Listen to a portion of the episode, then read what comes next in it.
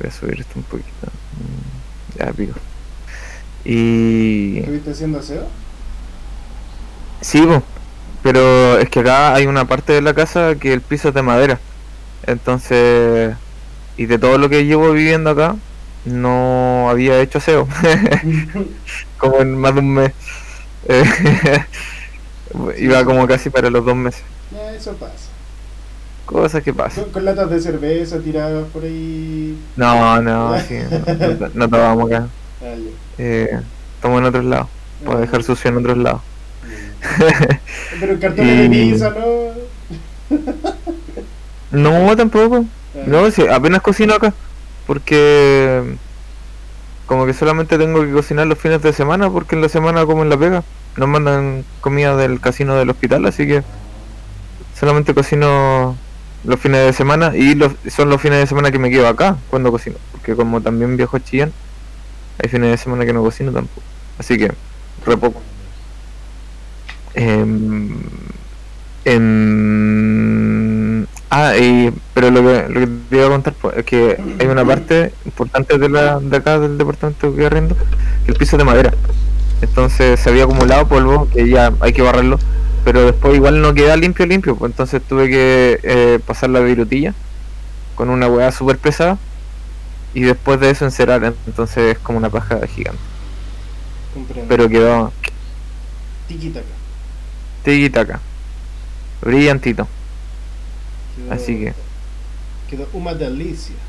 una delicia. Una delicia.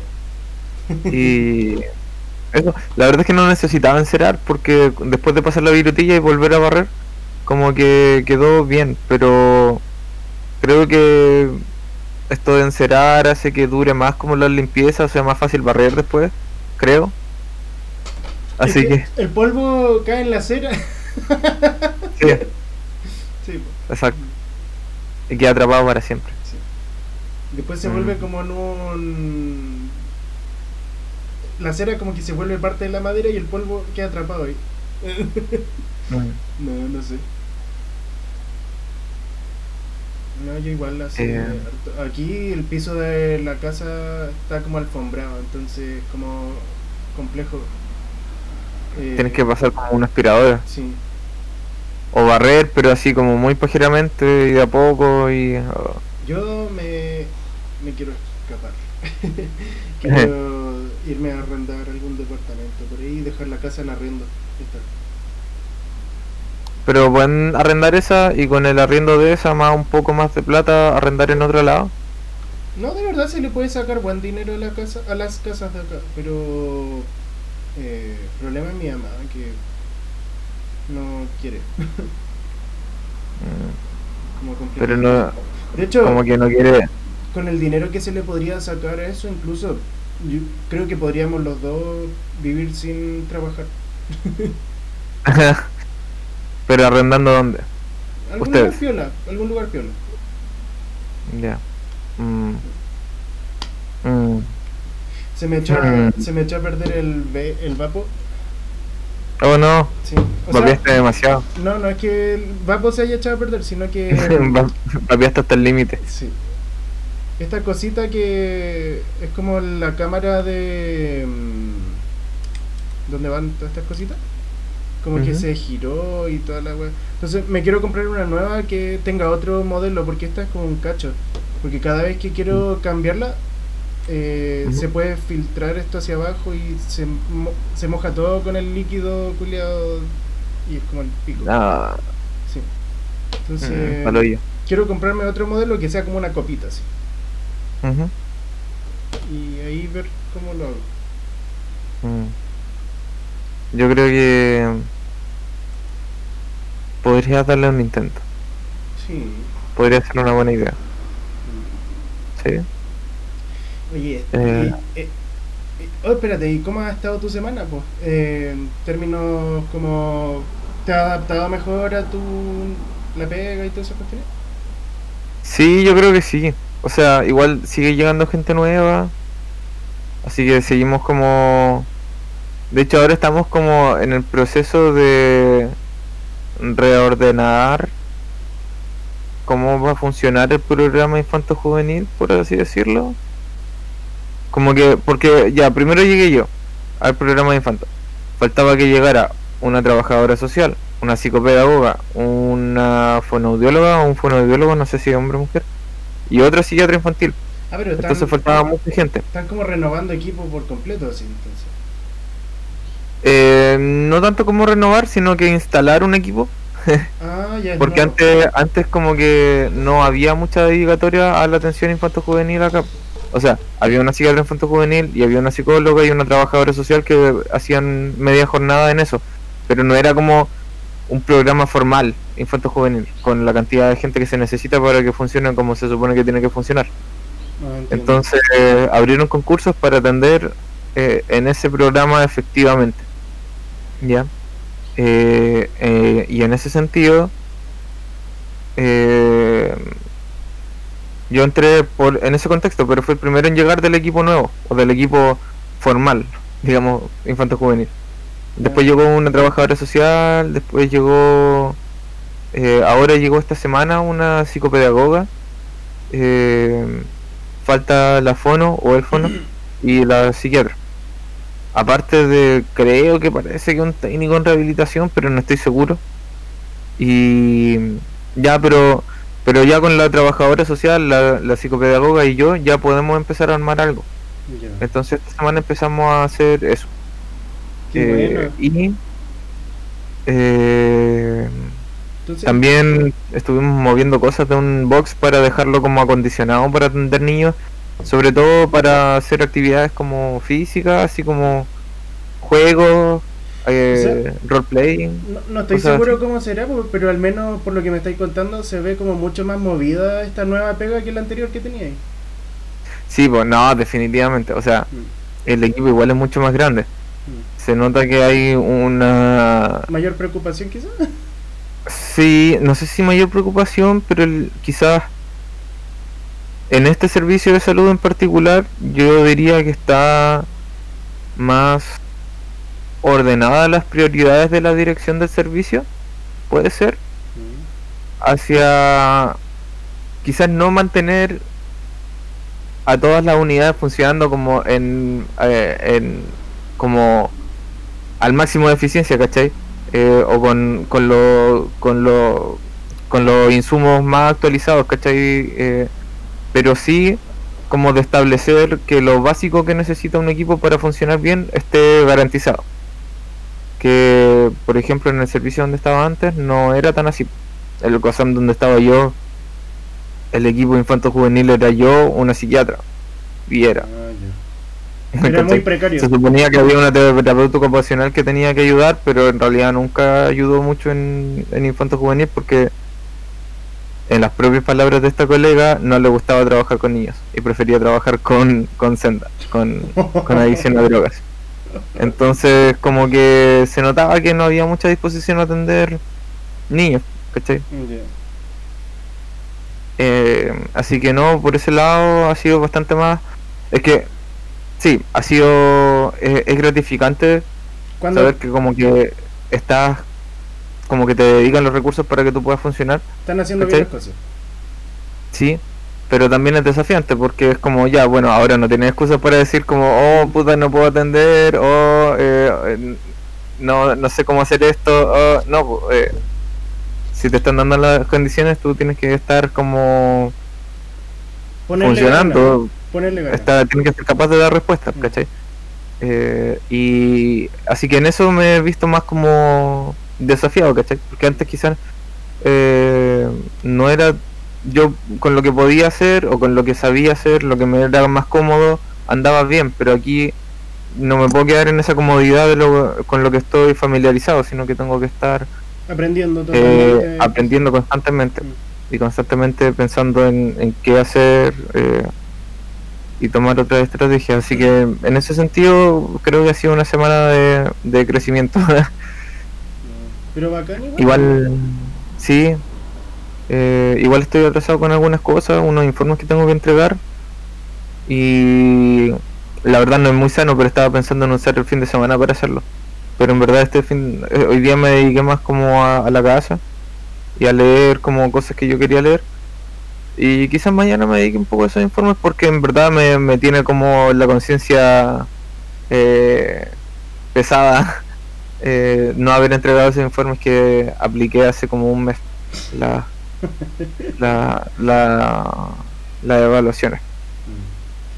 Lo- Pero fuera de eso, eh, bien dentro de todo. La psiquiatra con la que trabajo, que es como por así decirlo, la líder del programa de infanto, que no es, no es, no es formalmente mi jefa, pero es como la persona a la que más respondo.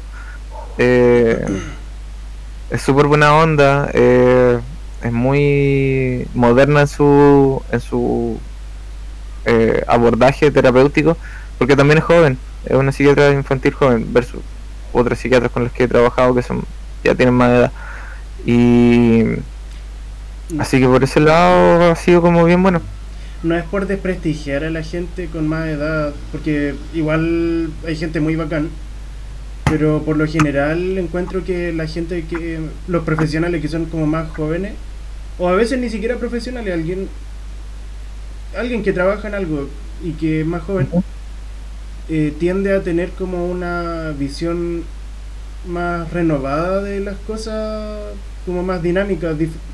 Más rompedora de esquemas, de cómo lo normalmente Mm. se tiene. Ah, eh, Digo Mm. que tienden, porque hay gente que es muy estructurada, muy cuadrada, y las cosas tienen que ser así y son así. Mm. Claro, Sí. sí, he tenido varios Eh. compañeros que son así, pero igual por lo general la tendencia está como a innovar.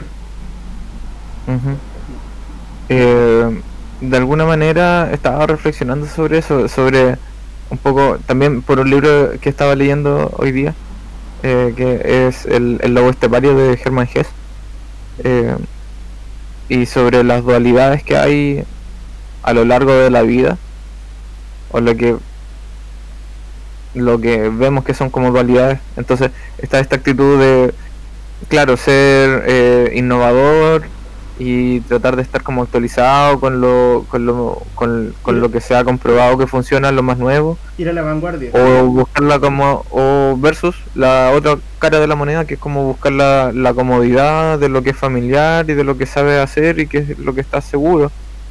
Eh, y, y claro, pues pasa que en un tiempo en general, yo diría que algo que pasa mientras te acostumbras como a darle sentido a tu trabajo, que hay un punto en donde encuentras como tu lugar seguro dentro del trabajo o tu forma de hacer las cosas con la que te empiezas a sentir como cómodo. Sí. Entonces, Hay eh, mucha gente como que se ofenden si es que algo es diferente a como ellos lo conocen. Se lo toman como Mm. personal. mm, Porque Claro. se, se casan con una forma de hacer las cosas. No, es que esto siempre se ha hecho así, así que sí tiene que ser. sí, pues, Mm.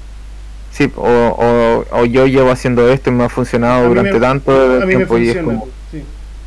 sí, y es como y es difícil Cambiar eso. como ar- argumentarle a una persona cuando te argumenta así como a mí esto me ha funcionado todo este tiempo, ¿cachai? Porque porque ya suponiendo que no te está vendiendo la pomada y que efectivamente le ha funcionado, tiene el respaldo de la La de su experiencia Mm. para apoyar lo que te está diciendo, ¿cachai? Mm. Que no puedes llegar y decirle como cambiarlo de la noche a la mañana. No, pues. Es complicado. Entonces sí, pues es complicado, sobre todo cuando estás hablando de la cultura en general del de los equipos de salud, no solamente públicos, también privados, yo diría que más incluso en los privados, eh, que en general los médicos que son especialistas suelen y que llevan años trabajando, por ejemplo, en algún lado, suelen ser como intocables, ¿cachai? En el sentido de que Sobre todo si son gente con hartos estudios, con hartos papeles, hartos títulos, hartos, hartas cosas. Eh, ellos, Sí, su palabra es la ley y nadie puede decir nada al respecto. Nadie puede tocarlo. Y eso se repite en varias áreas, no solamente en la salud. Por ejemplo, en el mundo de la traducción, sí, tú dices algo como diferente a lo que todo el mundo piensa y se burlan de ti, así casi. Como, "Ay, buen ridículo. Y después esa misma cosa lo dice alguien que sí tiene un estatus. Oh, oh, que sabe Oh. tanto, qué bacán. Sí, y es como ¿por qué? Guay. Y la gente Sí. no piensa mucho por sí misma y les da como miedo el pensar. les da miedo Mm. salirse de lo conocido. La zona de confort es como algo cuático, que está como Mm. muy afian. eh, está como arraigado en la mente de la gente y no lo pueden como quitar. Mm. Sí, que igual, bueno, eh, no es la única razón, pero es la razón que yo conozco al menos, eh, de que responde a un tema instintivo humano de, de supervivencia, de buscar como la seguridad. Mm. Eh, en general, enfrentar lo desconocido lo enfrentamos de una manera hostil o no agradable. Mm. no así como pensando en eh, oh esto es desconocido qué rico sino que es más como qué es lo que me puede hacer daño de esto que está aquí entonces lo percibimos como una amenaza en general es difícil como llegar y ofrecer algo desconocido sin que sea percibido como algo extranjero y y potencialmente peligroso o antagonizante de alguna manera.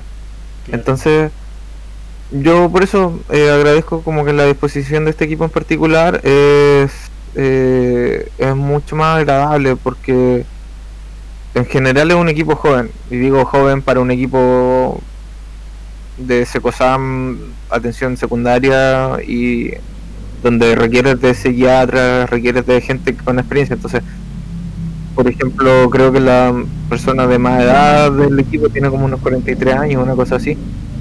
Eh, entonces, en general somos jóvenes. La mayoría están como entre los 30 y 40 y hay algunos que tenemos menos de 30 también. 25, 24 incluso, 23 años. Eh, así que, en general, como que no se ha dado ese espacio como para que alguien se crea intocable o Dios. ¿cachai? Y, y en general lo- los psiquiatras, en particular acá, son súper simpáticos. Si tú les planteas algo, ellos te van a escuchar y, y incluso si no están de acuerdo, te van a dar como fundamento, así como, como eh, no desde el ego, sino que te van a decir, mira, es que desde este tipo de terapia, por ejemplo, no es recomendable porque tanto, tanto, tanto. Y según los estudios de tanto, tanto, es complicado que tú puedas, esto que tú planteas hacer, eh, es como complicado.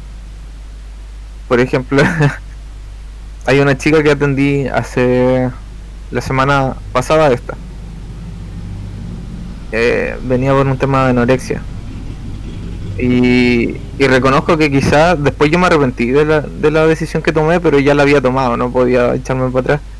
Y quizás no fue el mejor momento, creo yo. Después como que hice el, el, el análisis de mi, de mi atención con ella y decía, mm, quizás esta tarea habría tenido mejores resultados si hubiera esperado sesiones posteriores para dársela. Pero en el fondo le di una tarea que, en resumen, consistía en apostar si es que ella se iba a comer la comida o no. Entonces, o la, la última comida del día.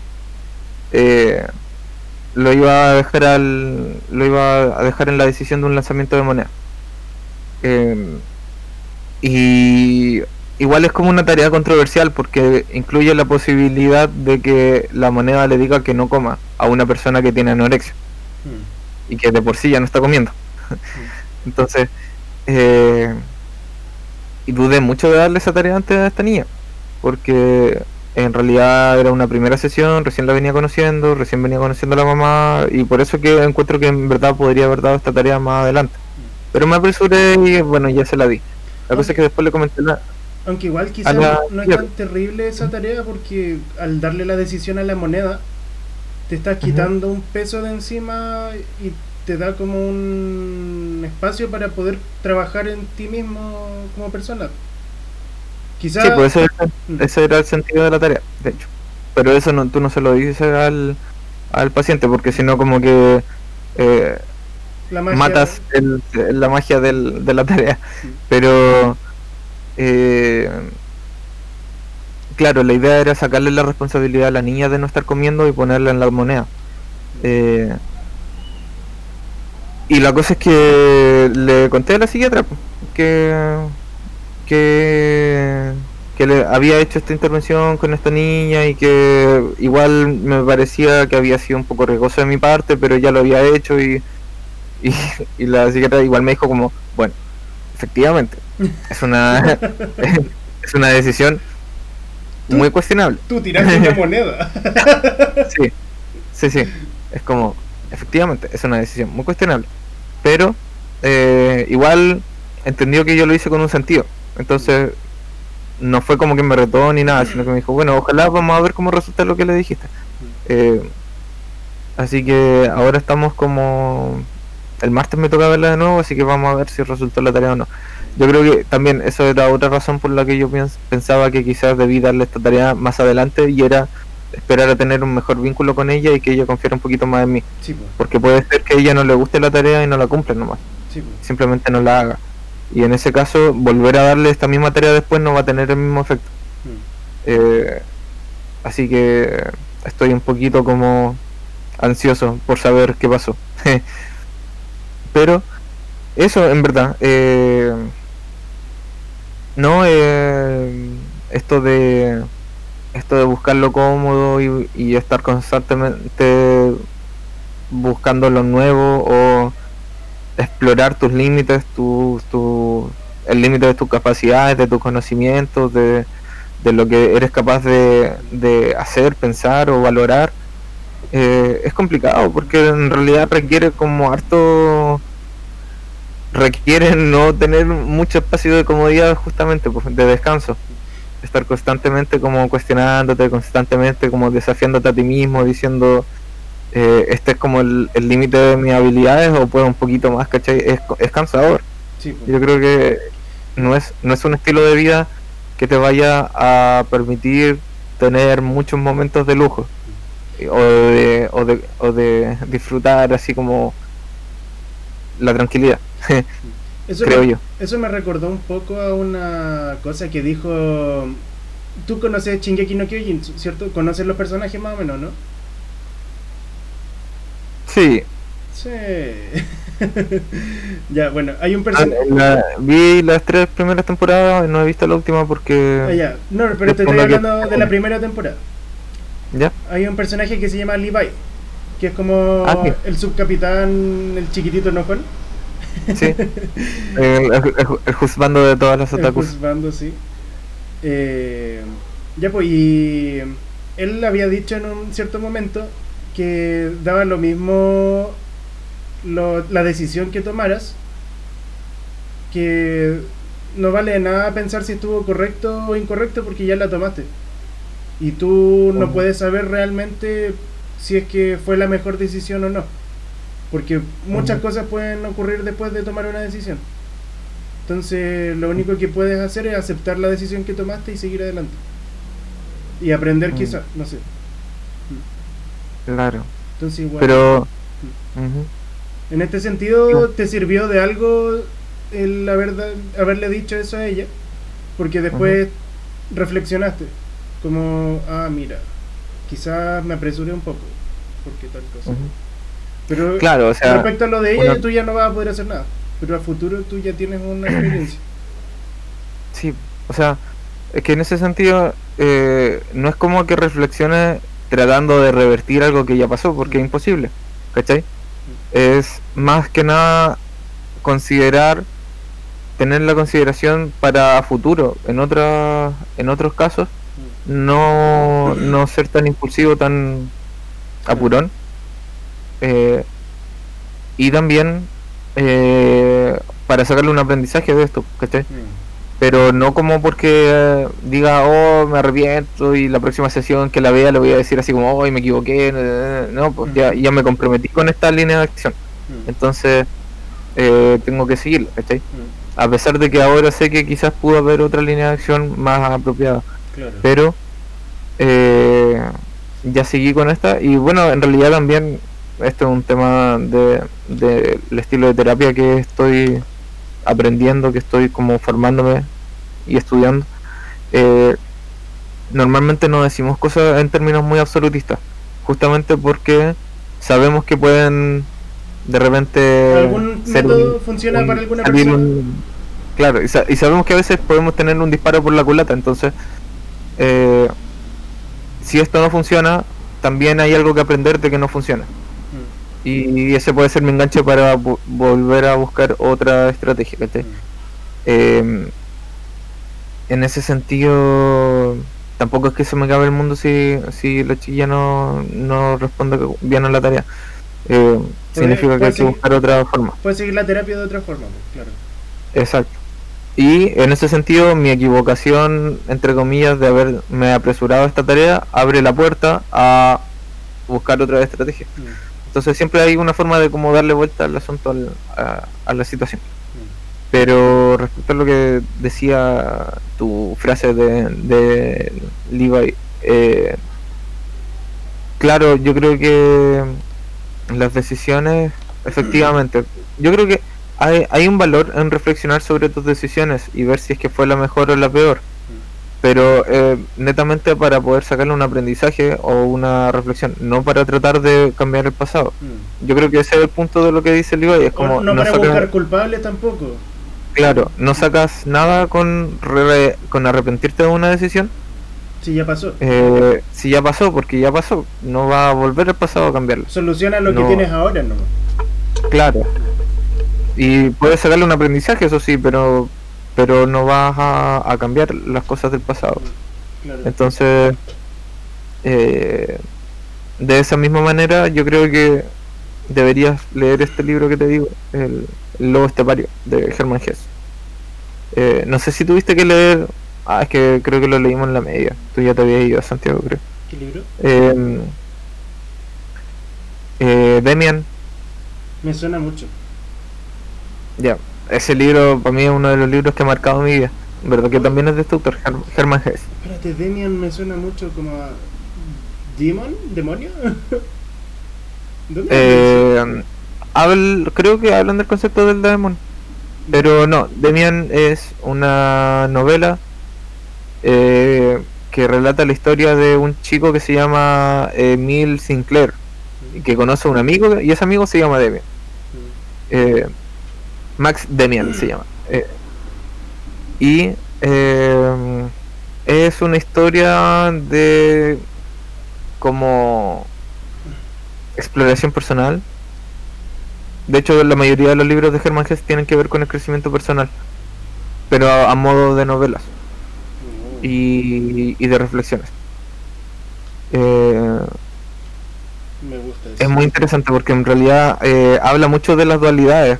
Germán Hess habla mucho de las dualidades porque toma un poco de la corriente junguiana del psicoanálisis eh, para hablar de que en realidad del concepto que hablábamos la otra vez de la sombra. Eh, se agarra mucho de, esa dualidad de la luz y la sombra de lo bueno y lo malo y cómo se integran en una persona. Como lo bueno no es totalmente bueno y lo malo no es totalmente malo. Eh, y, y cómo esta lucha inútil a, rechazar tu, tu, lado oscuro, eh, al final no te lleva a ningún lado. Pero, eh, eh, y, no sé, el estilo de Germán es, es, difícil de no, es una no, es una novela ligera de, de entender. ¿Ya? Tienes que analizarlo, detenerte mientras vas leyendo y por momentos sí. tomártelo con calma en vez de estar apurando la lectura.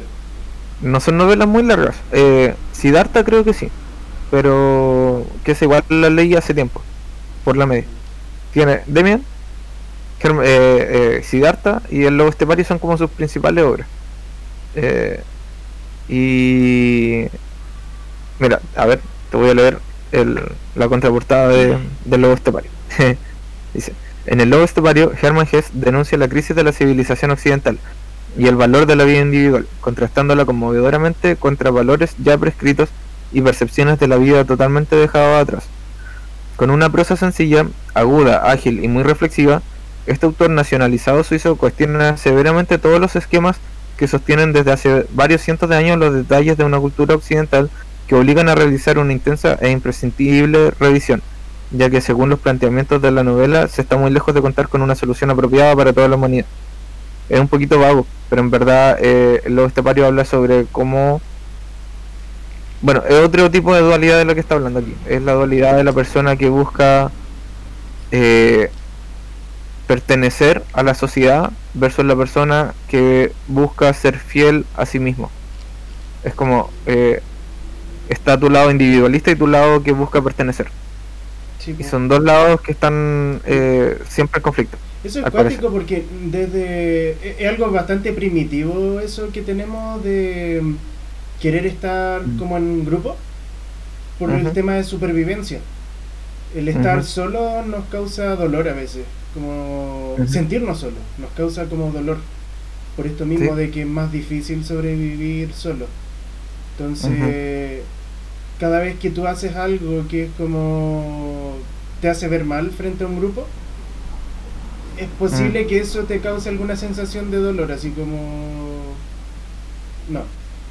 Pero también está esto como de querer hacer las cosas de tu manera, tu forma, de forma muy individual todo. Entonces, Mm. sí, sí, igual he notado que es como... Son cosas muy opuestas, pero que conviven como en la gente. Y hay gente que a la que se le resalta más y a la gente a la que se le resalta menos como estos rasgos. Porque hay gente que de verdad le importa un carajo como lo que opine el resto y ellos viven su vida a su manera y así eh, se sienten como más llenos en cierto sentido. Y hay otras personas que necesitan la validación constante del resto, de un grupo. Mm. Y gente que mezcla un poquito y un poquito del otro. Claro. Un poquito de esto y un poquito de esto otro. Sí. Un poquito de esto, un poquito de aquello. Así. Mm. Entonces, en realidad igual es que es que claro, pues, hay una parte instintiva tuya. Aquí, bueno, eh, eh, en, en el libro Lobo Estepario, en verdad, el, el Hermann Hesse eh, compara el querer pertenecer específicamente a una sociedad burguesa, a una sociedad eh, como la nuestra. hedonista eh, que busca lo cómodo, que busca el punto medio, que no se compromete ni con el crecimiento y la trascendencia espiritual del desarrollo humano, ni con rebajarse al instinto animal presente también en, en el ser humano, sino que busca un punto medio entre esas dos cosas, saciar sus instintos, pero no caer completamente en eso, y buscar cierta virtud y, y vida virtuosa, pero no ser un santurrón tampoco. Y en eso, eh, y en ese rango como que se mueve eh, la burguesía de la que habla Germán Hesse. El, el- pero, pero en la que admite o en la que propone que mantenerse, que mantenerte en este punto medio no te va a llevar finalmente a ningún lado. Que tú puedes, eh, y que al final eso es como la muerte definitiva de, de ti mismo. Mantenerte siempre como en, en, En la bisectriz. Claro, en, en, en, lo, en, el ama- en el amarillismo, como le diríamos ahora. Eh, ser amarillo es la muerte absoluta, ¿cachai? De, de, De de ti, porque, porque te puedes traicionar a ti mismo y baja- bajar a, a tus instintos más básicos y de alguna manera morir por tu traición, pero en tus propios términos, lo que no es una muerte de, de tu de tu yo, ¿cachai? Finalmente, sino solamente puede ser una muerte de tu vida, ¿cachai? Pero no va a ser una muerte de que has perdido tu identidad. Mm. Eh, o puedes trascender tu identidad. e- Ese es como también otro tipo de muerte un poco más definitiva, pero finalmente eh, elevadora, por así decirlo. Eh, mientras que si te mantienes en el, en el, en lo cómodo, en lo que la sociedad dicta como lo que te tienes que mantener, no hay identidad tuya. Te estás sacrificando a ti mismo de una manera en que ya no estás. Estás viviendo bajo Eh. las expectativas de la sociedad, po. Claro. No estás viviendo como quieres vivir. Ujú, ¿Qué es lo que quieres tú realmente? Esa es la pregunta que te, te hacen plantearte, supongo. Y entonces, y hay una, hay una, hay como un párrafo que estaba buscando que me gustó mucho. Porque me recordó un poquito a, a Soul Eater, un poco. Y eh, sí, animales viejazos de los Sí. clásicos. Y eh, también, déjame buscar, ah, el tema de la trascendencia espiritual. Eh, a ver, Es un poquito larga la, la frase, pero ya, para que tenga sentido. Eh, ah, ya. Dice esto. Harry no puede convertirse completamente otra vez en lobo, y si lo lograra, vería que tampoco el lobo es a su vez nada sencillo y originario, sino algo ya muy complejo. Del mismo modo, el lobo tiene dos y más de dos almas en su pecho, y el que anhela ser un lobo comete el mismo olvido que el hombre que de aquella canción, feliz quien eh, volviera a ser niño. El hombre simpático pero sensible que entona la canción del niño venturoso quisiera volver también a la naturaleza, a la ingenuidad, a los principios, y ha olvidado totalmente que los niños no son felices completamente, que son capaces de padecer bastantes apuros, muchas desarmonías y todos los tormentos. Hacia atrás no lleva definitivamente a ningún sendero, ni hacia el lobo ni hacia el niño. En el principio de las cosas no hay sencillez ni ingenuidad. Todo lo creado, hasta lo que parece más simple, es ya culpable, es ya complicado, ha sido lanzado al inmundo torbellino del desarrollo y no puede ya y no puede ya, no puede jamás nadar contra corriente. El hacia la ingenuidad, hacia lo no creado, hacia Dios, hacia Dios, no va hacia atrás, sino hacia adelante. No hacia el lobo o el niño, sino cada vez más hacia la culpa, cada vez más profundamente dentro de la encarnación humana. Tampoco con el suicidio, pobre lobo, lobo estepario, se te saca de la angustia. Debes transitar el camino más prolongado, más afanoso y más difícil de la humanidad, de la humana encarnación. Habrás de multiplicar aún con frecuencia tu dualidad, tendrás que dificultar todavía más tu complicación. En lugar de condensar tu mundo, debes simplificar tu alma. Deberás acoger cada vez más mundo. Deberás acoger al final a todo el mundo en tu alma, deplorablemente ensanchada, para llegar acaso algún día al fin al descanso. Por este sendero transitaron Buda y todos los célebres personajes, unos deliberadamente, otros inconscientemente, mientras la aventura les venía bien. Nacimiento simboliza desunión del todo, simboliza restricción, alejamiento de Dios, dolorosa reencarnación. Vuelta del todo, anulación de la dolorosa individualidad, llegar a ser Dios quiere decir haber ensanchado tanto el alma que pueda volver a comprender nuevamente el todo. Mm. Recordé un poco como a Soul Leader y también recordé a, um, Full Metal Alchemist. Eh, que el, el homúnculo original quería tratar de conocer todo el mundo pero el camino que había seguido, en vez de ser el de tratar de comprenderlo, era volviéndose perfecto, negando partes de él. Eso me recuerda un poco a Devilman. ¿Has visto esa serie alguna vez? No. Oh, mm, mm. No te voy a spoiler. Mm. Bueno, la cosa es que eh, esa parte del, del libro está hablando un poco sobre que al final incluso delimitar las cosas como dualidades es reduccionista y también de alguna manera eh, limitante. Mm. porque en realidad como dice ahí pues hasta las cosas más sencillas tienen cosas dentro de tienen capas y tienen eh, sentidos más amplios de lo que vemos desde afuera. Eso me recuerda ah, sí no, pues, y, que al final la trascendencia consiste en, tratar de comprenderlo todo, pero no desde la comprensión intelectual, sino que el de, de poder tener el mundo dentro de ti, ¿cachai? Mm. O de alguna. Y que es algo que va más allá de simplemente conocerlo racionalmente. Es experimentarlo, pasar por cada una de esas reencarnaciones, entre comillas, ¿cachai? Y ser capaz de conectar con ellos. Eso me recuerda un poco. La gente, por lo general, tiende a siempre a juzgar muy rápido las cosas y lo ven todo como de forma muy extrema, como el blanco y el negro, así, pero bien marcadas las cosas. Por ejemplo, esto se da mucho en el tema de la política, quizá. Tú dices tu opinión de alguna forma y ellos se lo toman, primero se lo toman personal y segundo, te, te, etiquetan como en alguno de los extremos. Porque por lo general aquí estamos en lo binominal, que es la derecha y la izquierda.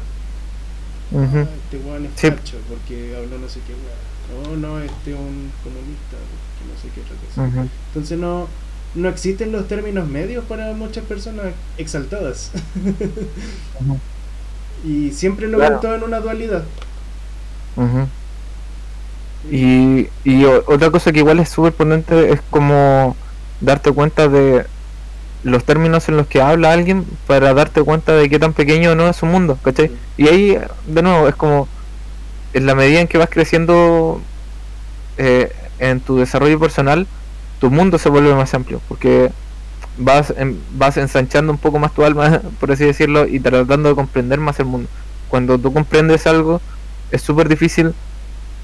Si yo comprendiera algo, y, ahora no te puedo dar un ejemplo de si es que en verdad comprendo algo o no, pero digamos que comprendo algo, jamás podría delimitarlo en blanco o en negro y decir, ah, esto es blanco, lo comprendo y esto es blanco. No, no o, lo comprendo y esto es negro, Porque estaría, sería como contradecirme.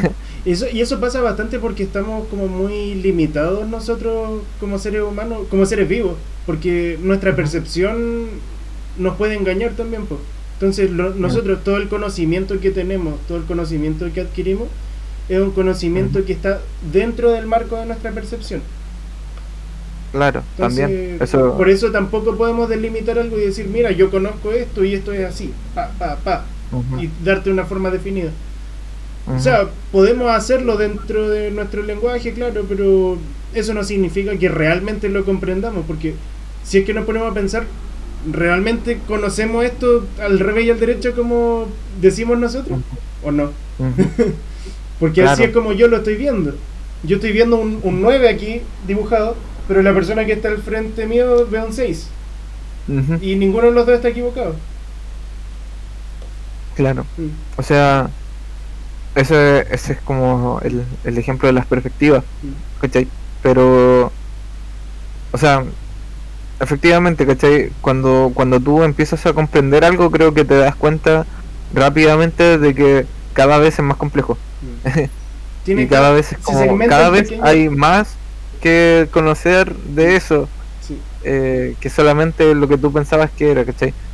Eh, y, creo que ese es un ejercicio que ahora como que se ha perdido. Y me he dado cuenta que hasta yo lo he perdido un poco. Eh, por eso es que me gusta leer estos libros, porque me, me hacen ver en qué cosas quizás estoy como fallando, por así decirlo. O en qué cosas estoy como... Hay espacio para mejorar. Por ejemplo, esto de, de querer comprender las cosas. Eh, claro, de repente como que la tolerancia a la frustración me la tengo puesta a prueba porque eh, sería fácil, es natural querer comprender las cosas rápidamente. Mm. O, o, bueno, no sé si en verdad es natural, que es otra cosa. Puede que sea ahora en términos de el ritmo en que vivimos la vida ahora nos pide como, nos obliga como a querer mm. terminar todo rápido, todo ahora, eh, completar algo y hacerlo rápido, eh, no sé devorar una serie, ¿cachai? En, un día o dos días. Las relaciones ahora son, pero fugaces, me he notado así como demasiado acuático, no, no hay tiempo. Es como, hablé con alguien y quiero que me responda rápido, ¿cachai? Eh, le mandé un correo y me lo tienen que informar, me lo tienen que responder rápido, ¿cachai? Y claro, no sé, creo que no es tan natural esto de querer las cosas rápido, pero... Eh, pero es como la necesidad que siento ahora y eso me hace ser más reduccionista porque si quiero comprender, entre comillas, algo rápido, trato de sentir que lo comprendí rápidamente. Y para eso, en vez de preguntarme más sobre eso, voy despejando y cortando las cosas que no entiendo para decir, ah, lo entendí, pero entendí en verdad una pequeña porción o quizás nada de lo que estuve leyendo, ¿cachai? Entonces, eh, y, me he dado cuenta de me he dado cuenta de esto porque a veces cuando veo que estoy como pensando en algo o alguien me está comentando algo y lo estoy tratando de entender a veces como que inconscientemente pasa esta idea o sea ni siquiera es como una idea es como una sensación pero si la tuviera que describir es como ah qué paja esforzarme en tratar de comprender esto ¿cachai? hacer resumen ideas principales sí sí y al final eh, y al final eso te deja quedarte con algo que recortaste así como ¿cachai? alguien te estaba entregando como no sé un hermoso ramo de flores de muchos colores y tú te quisiste quedar solamente con las flores de un color, ¿cachai? Y cortaste todo el resto. y, y, es como... No, ¿cachai? Eh, entonces... Y, y, es potente. Y creo que es interesante esto. En realidad creo que el ritmo de la vida y de la sociedad ahora nos impulsa a querer como buscar activamente no comprender las cosas en su totalidad, sino que quedarnos con lo que es suficiente para sentir que lo entendemos. Sí. No, a mí me pasa bastante eso también. Tiendo mucho a simplificar las cosas en mi mente. De hecho, fumando hierba noté que hay muchas cosas de las que no nos damos cuenta cuando hablamos normalmente. Y mm. ahí a veces como tienes tu atención reducida a veces, puedes concentrarte mejor en una sola cosa y comprenderla mucho mejor a veces. Mm. Entonces, por, por, ejemplo, como quizás yo no estoy poniendo atención a los estímulos de afuera, tengo mi atención como mucho más cerrada. Puedo realmente poner atención a, a detalles mucho más finos que normalmente no me daría cuenta. Por ejemplo, cuando estoy conversando con alguien me empiezo a fijar en sus expresiones, sus arrugas, no sé, tics que tiene quizás. O no sé, pues mi, atención quizás se fue de la conversación y se fue a algo que está afuera. Y empiezo a notar cosas que normalmente no notaría y que ignoro. Entonces, eso también me hace pensar que eh, realmente no comprendemos no, no es imposible llegar a comprender algo como mm. uno podría pensar que lo comprende, por muy experto y años de experiencia que tengan algo. Porque nuestra somos, mm. somos humanos y no nuestra atención es selectiva. Y no mm. va a ser completa. No, no somos omni, omniscientes. No. Omniscientes. Sí. Omniscientes. Omniscientes como para poder comprenderlo todo como un todo. Valga la redundancia. No, yo creo que en eso, en eso te encuentras la razón. Yo creo que incluso las cosas más sencillas mm. pueden ser de alguna forma estudiadas mm. y, vueltas a estudiar y vueltas a estudiar y sacarle algo nuevo cada vez, ¿cachai? Em, creo que me estaba acordando también de esto eh, que tú decías como como de fijarte en, las expresiones de las personas cuando conversas con ellas, en si te están escuchando o no, si, si, si le hace sentido lo que estás diciendo o, o si tú la estás escuchando a ella. Eh, son cosas propias como de la comunicación y estaba pensando en esto de que en realidad también hay un tema, particularmente a mí me pasa, que eh, yo me quedo pegado como en el meta análisis de mí mismo. Y eso me bloquea para responder de repente cosas. Mm. Porque me quedo como en... Una persona me está hablando, me pregunta algo. Y yo respondí de tal manera. y no, yo me quedo pegado pensando cuál es la respuesta que esta persona está buscando o, o qué me está preguntando, qué es lo que significa esto que me está preguntando. Y antes de responder cualquier cosa, empiezo yo a como, ya, ahora tengo que pensar en una respuesta. Y me quedo me quedo pegado en esa en ese nivel de pensamiento como en el de ahora tengo que hacer esto. En vez de simplemente llegar y pensar y responder mm. es como me quedo en el ahora tengo que responder. Mm, pero qué puedo responder mm, y, y, y, al final no llego a una respuesta. Eres muy cauteloso con el tema de tu respuesta entonces Claro, y al final simplemente cualquier respuesta podría ser válida, ¿cachai? Dentro del mar de respuestas que pueden haber. Eh, y daría lo mismo cual fuera, pero me quedo en, en el proceso, en el análisis del proceso de responder, más que en el responder. Mm. A veces. Y o en el de o en el de escuchar a veces también me pregunto estoy escuchando mm, pero si estuviera escuchando entonces estaría poniendo atención a lo que eh, dijo. Y qué fue lo que me acaba de decir oh no recuerdo entonces no estoy escuchando. Y, él como en vez de simplemente concentrarme en escuchar me quedo en el oh tengo que escuchar. Y eso me bloquea de efectivamente escuchar cosas que pasan en verdad. Pero eh, lo decía porque también se supone que a propósito de esto del ritmo de la vida rápido y, y, y, que avanza súper como todo inmediato, todo aquí, ahora. Eh, te tenemos esta promoción, no sé, aprovecha la hora, si no después te la pierdes, un montón de cosas así. Eh, nosotros tampoco nos damos tanto tiempo para responder a las cosas, que eso también, eh, esto va a sonar un poco contradictorio a lo que acabo de decir, pero también esta presión por responder y este bloqueo surge porque me trato de apurar en responder. Y es como rápido, tienes que responder en a algo. Porque nosotros no nos damos mucho tiempo de eh, armar una respuesta y darla, sino que tratamos de apurarnos y darla. Eh, Dar una respuesta. había un estudio por ahí que no recuerdo ahora así como la, la fuente misma, pero sé que era un paper eh, que decía que en general nosotros nos damos tres veces menos tiempo de lo que le damos a la persona para respondernos a nosotros. Nos damos a nosotros tres veces menos tiempo para responder de lo que le damos a la persona para que nos responda a nosotros. Nos apuramos más en responder a que nos respondan. Sí. En el fondo es eso. Eh, Eso es cuando Y- hay, hay un interés. O sea, cuando te interesa Sí. hablar con esa persona. claro. Ajá, sí. Ah, qué triste. Porque si no te interesa, la- hay mucha gente que deja en visto como por tres semanas ¿sí? y después o no responden Claro, o sí. responden tarde así como, ah, jaja, ok.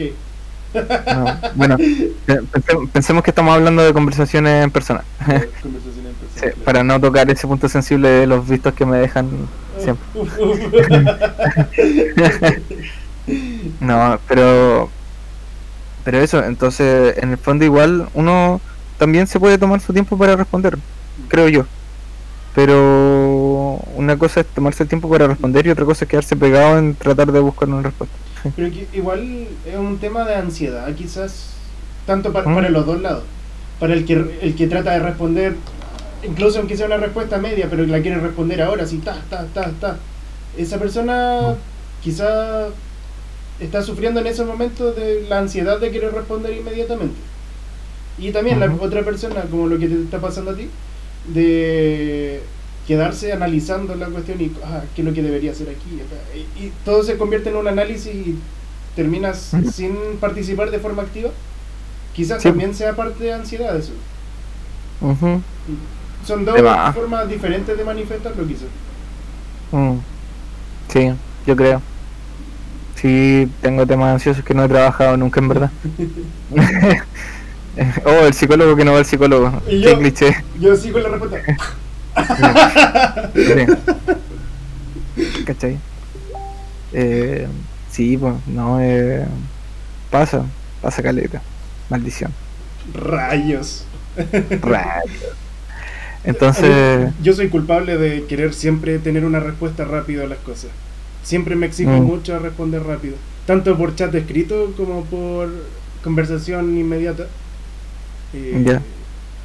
Y sí, tengo un ritmo de vida acelerado y, y es por pura ansiedad también eso. y en general como que no necesita ser tan, tan apurado para las cosas. Sí, ahora estoy intentando como bajarle las revoluciones ser más calmado para todo. Es complicado. Mm.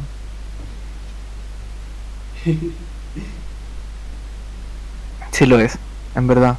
Creo que lo eres, Nacho. Creo que un poco. Pero pero es parte de tu encanto. Ah, no. Yo creo que y claro, pero en la medida en que tú luchas hay, hay dos formas de, de buscar cambiar eso. Es luchar contra eso activamente, que probablemente no te va a llegar a ningún lado. O aceptar que lo eres. Y luego de aceptarlo, poder cambiarlo. Mm. Como entender que eres así. Eh, hay una frase que es como súper... eh, no sé si habéis visto un, un, un anime se llama Community. No, no es un anime, es una serie, es una comedia. Eh, ¿Actuada o animada? actuada. Ah, Se llama Community. ah, no, no lo he visto. Un Ya, anime. cosa es que ahí uno de los... Es sobre un grupo de estudio en una universidad comunitaria de Estados Unidos. en- eh, y uno de los miembros de ese grupo de estudio es un... eh, es como... Es un cabro que tiene como Asperger, por así decirlo. Sí, tiene Asperger. Según yo es Asperger. Eh, y, y de alguna manera, en un momento, como que lo, lo, tratan de emparejar con una niña que parece que lo encontraba atractivo y le dicen cómo, cómo tiene que hacerlo para que para coquetearlo, no sé, para para que le vaya bien con la, con la muchacha. Y el loco de como que sigue las instrucciones las cosas y al final no resulta. Y todos estaban como, oh, pucha, o se quedó sin la niña, eh, o le hicimos daño, eh, ilusionamos a Aved, se llama, ilusionamos a Aved y, y ahora se quedó con el corazón roto. Y a Aved no le importaba ni un pico, así como que no le importaba nada. Y, y después, cuando le preguntan así como, oye, ¿por qué no te importó? Te, te tratamos de hacer cambiar y no debimos haberte hecho cambiar. Cuando se fueron a disculpar con él, fue como, hoy te, te, quisimos hacer que fueras como otra persona y no debimos haber hecho eso. Y el le dice una cosa así como, en realidad para él no era un tema porque él estaba conforme con quién era y cuando tú estás conforme de ser quién eres, mm, no te importa cambiar por el resto, porque tú tienes la seguridad de, de ser quien eres, simplemente. Eh, y todos quedan como, oh, wow, acaba de iluminar. That's deep shit. Como, sí, es como cuando, cuando te gusta ser quien eres, eh, te da lo mismo cambiar por el resto, porque tú en el fondo sabes quién eres. Claro, pues. y eso se aplica en hartos niveles. Por ejemplo, en el tema relaciones, cuando te quieres a ti mismo, uh -huh. da igual como hacia dónde te lleve la vida. Tú uh -huh. estás contento contigo mismo. Entonces, uh -huh. eh, cuando te tienes como amor propio y todo eso, eh, las cosas no son terribles como mucha gente las ve así. Por ejemplo, hay muchas canciones que hablan de, ay, es que te necesito y todas esas cosas así. Y es como, no puedo vivir sin ti, cosas así. Que se romantiza mucho esa dependencia. Uh -huh. Y, y eso habla de poco amor propio, quizás. como poco necesitan a otra persona para poder estar bien. No pueden estar bien solos, consigo mismo. Efectivamente. Porque eso al final es como son como otras estrategias de evadir lo que en el fondo es un poco lo que decía el libro, pues el camino es hacia adelante, ¿cachai? No hacia atrás. Sí, pues. No hacia evadir cosas. No hacia volver a un, a un tiempo en donde pensabas que las cosas eran agradables y buenas y todo eso, porque probablemente de partida de ese consejo tuyo de estar mirando hacia atrás y en realidad eh, esa época tuya tampoco fue tan feliz como la estaba imaginando ahora. Eh, y eh, y por otro lado, eh, cuando estás enfrentando un, un, momento de crecimiento personal, claro, pues tú le puedes hacer el quite y, y no enfrentarlo, ¿cachai? Pero eso no va a ser una resolución sana definitiva. y definitiva tampoco del tema. Tú estás escapando, pero el uh -huh. tema ahí es que puedes escapar, pero no, no esconderte, así como vas a seguir uh -huh. corriendo constantemente, pero no puedes descansar. un poco en la línea de este libro, quizás lo que el Germán Hess diría es que podrías pasar toda tu vida arrancando y probablemente lo podrías lograr, pero vas a reencarnar y cuando reencarnes en tu próxima vida vas a tener que enfrentar de nuevo esas cosas. Porque todavía estás corriendo. sí. correle, correle, correle. Eh, exacto. Y yo creo que hay algo de sabiduría en eso. Al final es incómodo, por eso te decía, la vida, el camino como el crecimiento personal es incómodo y no te deja mucho espacio al, a la tranquilidad y al disfrutar. Yo creo que sí hay espacio para eso igual, pero sí, pues. no, no se caracteriza por ser una vida hedonista. Sí, porque cuando estás teniendo como tu, tu arco de crecimiento personal, uh -huh. vas a tener que enfrentarte a cosas que son incómodas, pues, cosas que te causan dolor o que te causan molestia vas a tener que enfrentarlas para poder realmente crecer. Y cuando ya estés bien contigo mismo, tú que probablemente vas a poder disfrutar, vas a poder estar más tranquilo, pero quizás va a llegar otro momento en que te tengas que enfrentar a otra cosa que te quiera hacer crecer. Entonces ahí tú uh -huh. tienes que to ir tomando decisiones. Pues. ya voy a enfrentar esto ahora, lo voy a enfrentar después. Eso también tampoco está mal enfrentarlo después. O no enfrentarlo, lo cual eso yo creo que, que sí quizás está mal. Porque no lo va O sea, está mal en el sentido de tomando en cuenta de que lo bien, estar bien con uno mismo es, es lo ideal. Porque no estaría mal en el sentido de que igual las cosas no tienen realmente un sentido. Y uno le da el sentido a las cosas. Y cada uno busca su respuesta. Mm. En ese, se- en ese sentido, huir de algo no tampoco estaría mal, pero al menos a mí no me gusta esa idea. Quizás enfrentarlo después, porque ahora no estás preparado para enfrentar algo. Eso es totalmente válido. Como ponerle un... Espérate, espérate. espérate. Después.